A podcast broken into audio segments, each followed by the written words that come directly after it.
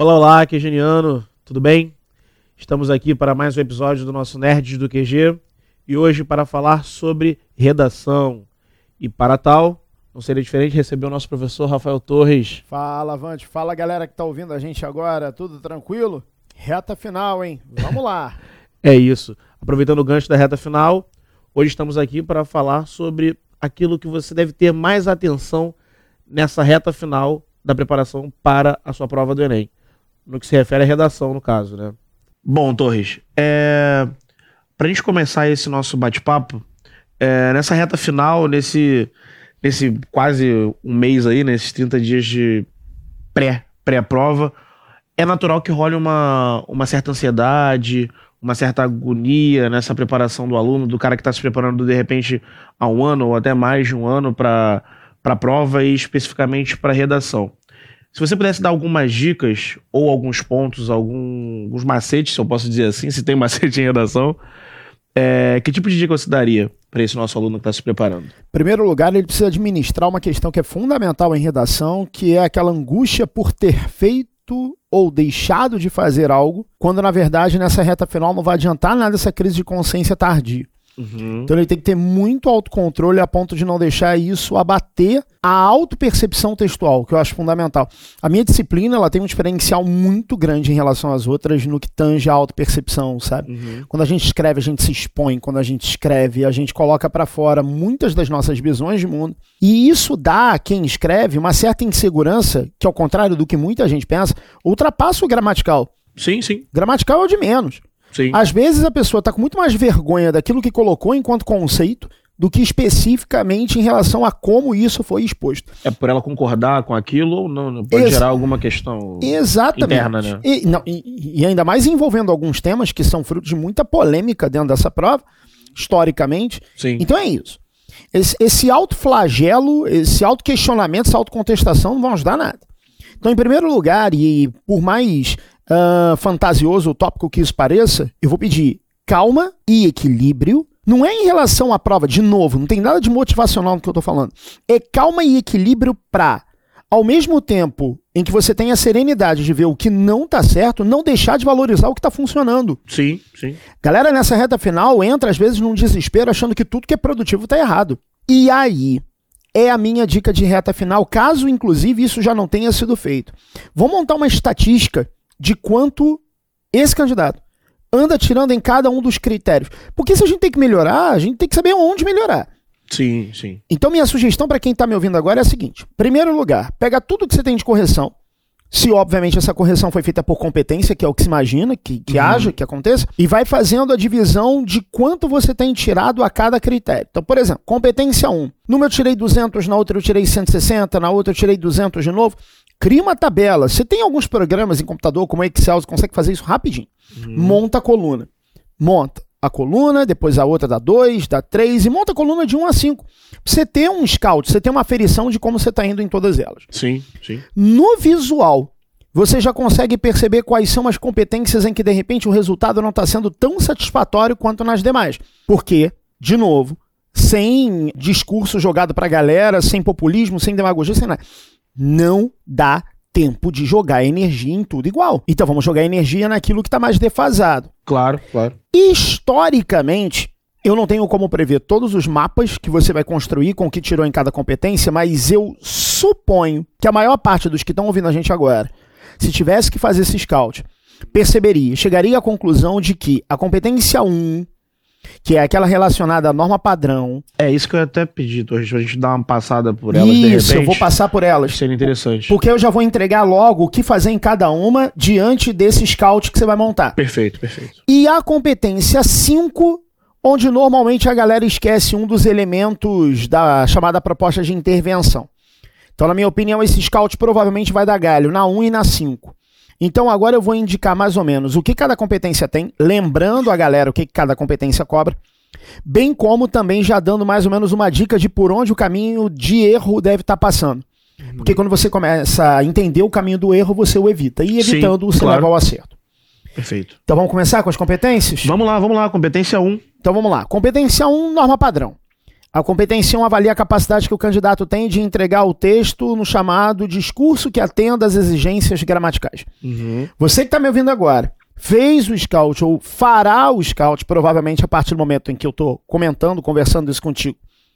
E se tiver na C1, o que há de pior em termos de produção textual, a minha primeira sugestão vai ao encontro do que talvez ferre a maior quantidade de redações do que diz respeito à norma. Chama-se vírgula. Primeiro Perfeito, lugar, olha para a pontuação. Já vi texto com excelentes ideias perder substancialmente a qualidade porque não sabe se organizar, Sim, sim. não sabe se estruturar. E a gente aqui no QG, em inúmeros vídeos, em inúmeros podcasts, a gente já falou sobre vírgula. É, a já gente tem um sobre podcast pontuação. sobre vírgula, inclusive, já tá disponível. Exatamente. Então, por favor, corre atrás disso. Ainda tirando a questão da vírgula, a questão da pontuação, é, é importante o candidato ficar atento a questões que digam respeito principalmente à sintaxe de conexão entre verbo e objeto, é o caso da Uhum. regência, Sim, perfeito. entre sujeito e verbo, o caso da concordância. Regência, concordância, pontuação. Para mim são os grandes vilões. Uhum. Somado a eles a questão da crase, principalmente por excesso, Sim. e por incrível que pareça, só para completar, acentuação gráfica e ortografia. É esse que, a, a uma primeira análise assim, é uma coisa que até é básica, né? Sim. E por ser a mais básica, talvez seja aquela que queime mais o filme do candidato. É, mais negligenciado, né? Não Sim. na objetividade de um critério que tira mais ponto porque ele esqueceu acento. Sim. Mas na subjetividade de um leitor que olha para isso como algo mais inaceitável, digamos Isso, assim. isso pesa, isso pesa do, do ponto de vista da correção, né? O cara, o cara vai achar, o corretor, né, no caso, ele pode pensar assim, hum, já vai olhar com um pouco mais torto, Já. né, pro texto. Já, porque chega a ser incoerente. A gente que defende tanto nessa prova a questão do preconceito linguístico, Sim, Não é que não tenha que punir por ferimento à norma, não, porque toda língua tem que ter uma norma padrão. A questão Claro. não é essa. A questão é você não conseguir separar questões intelectuais das questões de produção gramatical. perfeito. E, infelizmente, a gente ainda tem uma banca extremamente preconceituosa no que tange a uma série de questões de produção dentro da C1. Então, C1 é isso. Pontuação e sintaxe de uso. Se ela for a pior competência sua. Várias videoaulas aqui no QG do Enem que falam desses pontos. Sim. Tanto em linguagens quanto em redação. Então fica a dica. Perfeito. Torres, já fechamos a C1, então vamos lá para competência 2. Isso. Competência 2 que fala a respeito do atendimento ao tema, a respeito da tipologia textual e a respeito do repertório sociocultural. Esse é, é bem batido, né? Esse é bem batido, mas por incrível que pareça, a banca do Enem não privilegia a nota baixa. Ela é feita para subir média de nota. Hum, Vale lembrar entendi. que uma redação como a do Enem, ela não serve só como nota para entrada em cursos superiores em universidades. Verdade. Isso verdade. também é uma aferição de como vai o ensino médio no Brasil. De uma forma geral. Então, até por questões políticas mesmo, com perdão da sinceridade, não dá para botar essa média tão lá embaixo. Sim. Para você ter uma ideia do quanto a C2 impacta isso, qualquer outra banca, qualquer outra correção que você conheça na vida separa tema e tipologia textual. O Enem não. Hum. O Enem joga junto. Sim. Então isso, de certa forma, também contribui para alavancar a nota.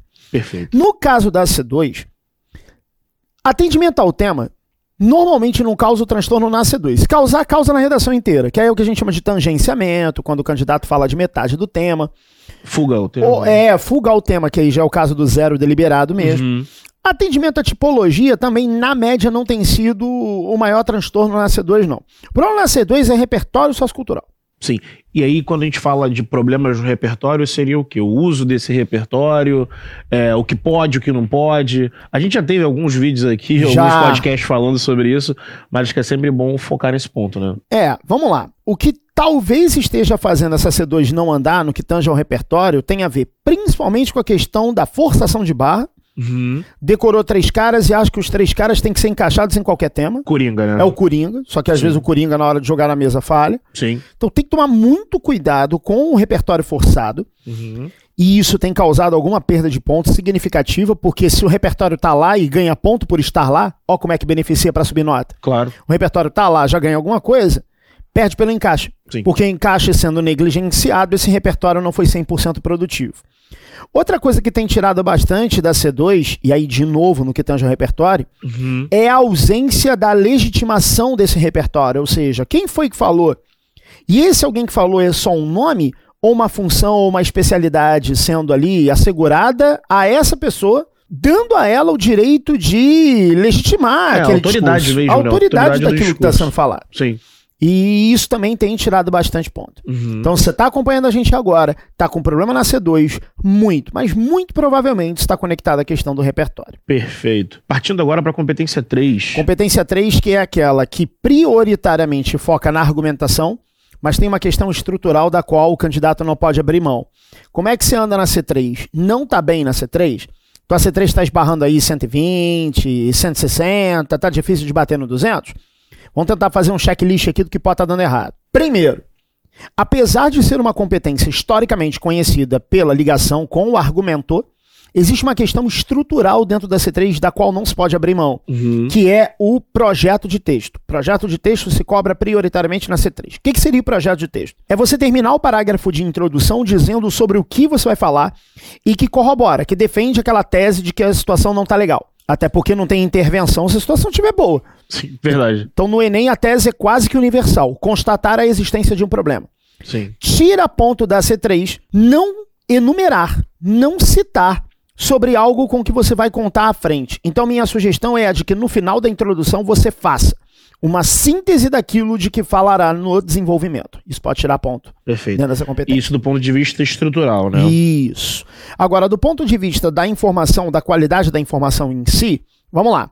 Falsa analogia, aquelas comparações que a gente faz entre Brasil e outros países, não levando em consideração que os contextos são mega diferentes, o que inviabiliza boa parte dessas comparações toscas. Falsa gente... simetria, né? Exatamente. Sim, sim. Generalização. Os jovens, os idosos, os estudantes, os brasileiros, vamos tomar cuidado para não botar todo mundo no mesmo saco. E Verdade. isso tira bastante ponto da C3. Então, os advérbios como frequentemente, expressões nominais como uma parcela importante, uma parte significativa, isso já dá aquela quebrada. São boas ferramentas para fugir do- Já. da generalização, né? Já dá aquela aliviada. Sim. Então, falsa analogia, generalização. Dentro da generalização, você tem a estereotipação, Hum, que é isso você importante, construir é perfis programados. Sim. E aí, no caso do brasileiro, então, e regionalismo também, os paulistas, os cariocas, faixas etárias, os jovens, proletariado, os trabalhadores, às vezes os trabalhadores de certa categoria. Todo tipo de estereótipo, nesse caso, é, é muito mal visto. É, isso pode até passar até pela questão do corretor mesmo, né? Porque a gente não sabe qual é a, a região do corretor, por exemplo. Isso Exatamente. pode pegar super mal na correção. E aí pega na subjetividade dele. Sim, sim. Círculo vicioso, que é você dizer que uma coisa é causa dela mesma. Uhum. E ciclo vicioso é super comum, ainda mais para quem não tem o que dizer no fim do primeiro ou do segundo parágrafo de desenvolvimento. Só com uma enchida de linguiça, né? Exatamente. Sim. E às vezes, olha que curioso, nem o candidato repara que encheu, porque ele entende como um acarretamento, mas ele acabou de falar. Sim. Então ele começa o primeiro período do parágrafo falando que a educação ambiental, sei lá, tem sido negligente. Aí ele traz um sociólogo que ele acha maneiro, e chega no final, logo percebe-se o quanto a escola tem desviado sua atenção das causas ambientais. Mas, pô, mas ele já falou No início. que a educação ambiental é precária. Vai falar de novo? Sim. Texto tem que ter progressividade. Se ele não acrescenta, ele não anda. Se ele não anda, ele trava. Perfeito. Travado, perdeu na C3. Ainda na C3, só pra gente amarrar e, e- e fechar, existe um conceito na semântica que a gente denomina noção semiformalizada. Noção semiformalizada é o seguinte: o candidato pega um conceito pela metade. E esse conceito pela metade acaba não se aplicando à situação textual, o que acaba aos olhos de um avaliador mais atento Uhum. Gerando uma percepção negativa, pejorativa. Por exemplo, se a gente pegar comunismo e trabalhar numa redação, Sim. o comunismo já teve em algum momento associação ao totalitário. Claro. Só que isso não faz do comunismo necessariamente uma vigência totalitária. De fato. Então ele associa duas coisas que em algum momento foram pertinentes e parece que isso vira pré-requisito para qualquer situação. Não deixa de ser uma generalização. Sim. Só que é uma generalização conceitual. Então, galera, se for falar acerca de um determinado fenômeno ou conceito, cuidado para não falá-lo pela metade ou dizer aquilo que não pode ser considerado como realmente teoria que você está propondo. Sim. Ok? Perfeito. C3 já foi. Vamos agora para C4. C4, mecanismos linguísticos necessários para articulação do texto. Em outras palavras, coesão. Perfeito. A coesão é mole. Repetição de palavra, o quanto você consegue afastar a palavra repetida né, dela mesmo, o quanto você não esquece os articuladores em primeiro plano no D1, em segunda análise no D2 ou parecidos com esses, portanto, enfim, então, logo lá na conclusão, para marcar Isso Sim. também tira bastante ponto. E uma coisa para esse ano. Vamos tentar variar os articuladores coesivos entre os períodos. Botou assim no D1? Faz um dessa forma no D2. Botou um dessa forma no D1, faz um nesse sentido no D2, consequentemente no D2. Vamos dar uma ampliada nesse leque. A banca está de saco cheio de ver os mesmos elementos coesivos conectando os períodos. Uhum. Então, a sugestão é a de que o candidato em 2019 tenha uma maior variação no uso desses conectivos.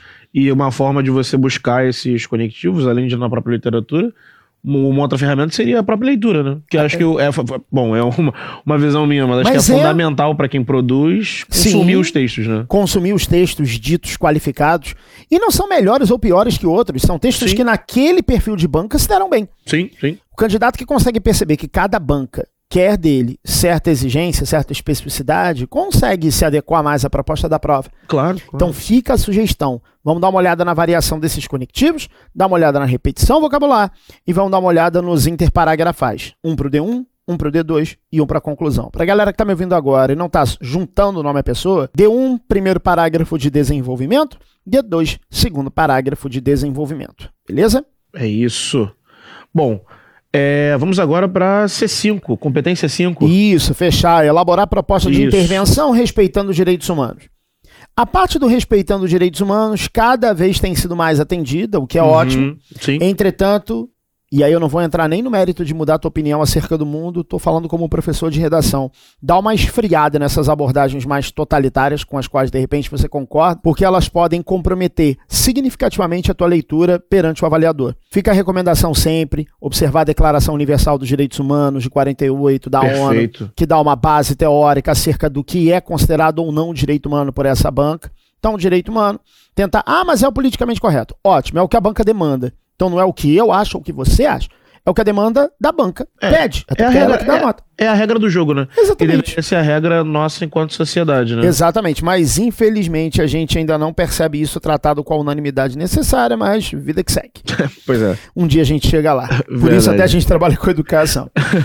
Ainda na C5, elaborar proposta de intervenção. Quem está ouvindo a gente agora e está na pegada de Enem, sabe que existem cinco elementos necessários: agente, ação, meio, finalidade e o tal do detalhamento. Eu chamo a atenção para quem não está batendo 200 na C5 para o detalhamento.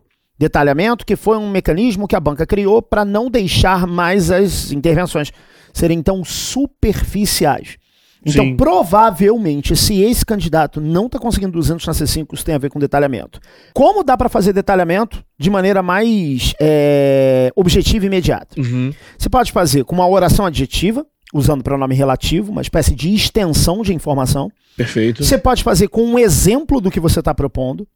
E você pode dar uma explicação para o que você está propondo. Esses são os três mecanismos básicos. Só, só uma coisa. A gente pode. Você tem como citar um exemplo pra gente de um, detalhe, de um detalhamento fraco? Só pra gente conseguir. Acho que ficar mais visual enquanto. Entendi. O problema é que, na verdade, dificilmente você tem um detalhamento fraco. Uhum. Em normal, em, em- normalmente você não tem um detalhamento. Ah, é como se fosse, por exemplo, assim, ah, o problema. A, a proposta é investir em educação. Ponto. Isso. E aí acabou. É, É, isso. eu vou montar uma completinha e uma mais ou menos Uhum. completa, pra você ver. Deixa eu fazer a quase completa. O Ministério da Educação, quem deve reformular o currículo do ensino médio. O que? Por meio de conversa com os professores, a fim de gerar uma participação cidadã mais engajada. Então Perfeito. tem quem, o que, como e para. Não tem detalhamento. Hum. Agora, se por exemplo, o Ministério da Educação, quem deve promover uma reforma no currículo que observe as mudanças na sociedade contemporânea. Repara que esse que observe está detalhando aquilo de que foi falado antes. Uhum. Esse seria um exemplo de detalhamento. Perfeito. Um outro. O Ministério da Educação, quem deve propor uma reforma curricular, o que, por meio de novas disciplinas para a grade escolar, Uhum. como educação digital. Perfeito. Esse como educação digital não é um exemplo daquilo que você propôs antes, isso aos olhos de uma banca como a do Enem também é detalhamento. Perfeito. Dos detalhamentos previstos, o único que eu não sugeriria, a título de facilidade de produção, seria a explicação, porque torna maior o que normalmente para a galera que está escrevendo já não é dos menores trechos. Então minha sugestão é ou oração aditiva ou exemplificação. E aí ele vai mandar muito bem, com certeza. Perfeito. É isso. Torres, além dessa, de, a gente passou claro aqui competência a competência na, na construção da nota, e isso é, é fundamental, porque a gente estuda o como o jogo é jogado, né? Trazendo pra. Exatamente. Vamos lá, você é.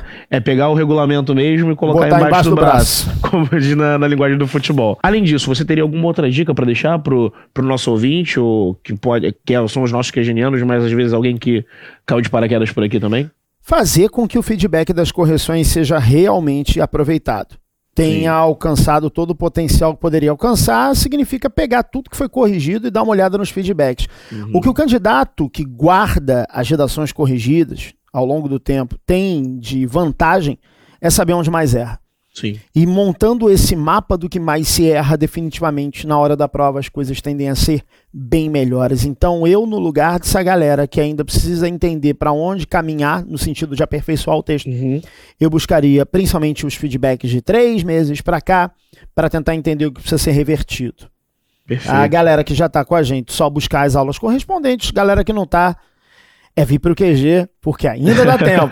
Verdade, galera. É isso. Torres, muito obrigado pela presença aqui. Mais um episódio do nosso Nerd do QG. Ah, eu que agradeço sempre, podendo estar em contato com a galera, contribuindo para redações cada vez melhores, o que leva a resultados, no geral, cada vez melhores e a vaga dos seus sonhos, que é tudo que a gente quer. E é por isso que a gente luta e trabalha todo santo dia. É isso. Gente, lembrando que o podcast também é feito por vocês, tá? Então, se você tem a sugestão de algum tema, tem a sugestão de alguma coisa que você gostaria que a gente falasse aqui, mande pra gente nas nossas redes, que nós estamos aqui para te ouvir também. Tá bom? Um abraço e até a próxima.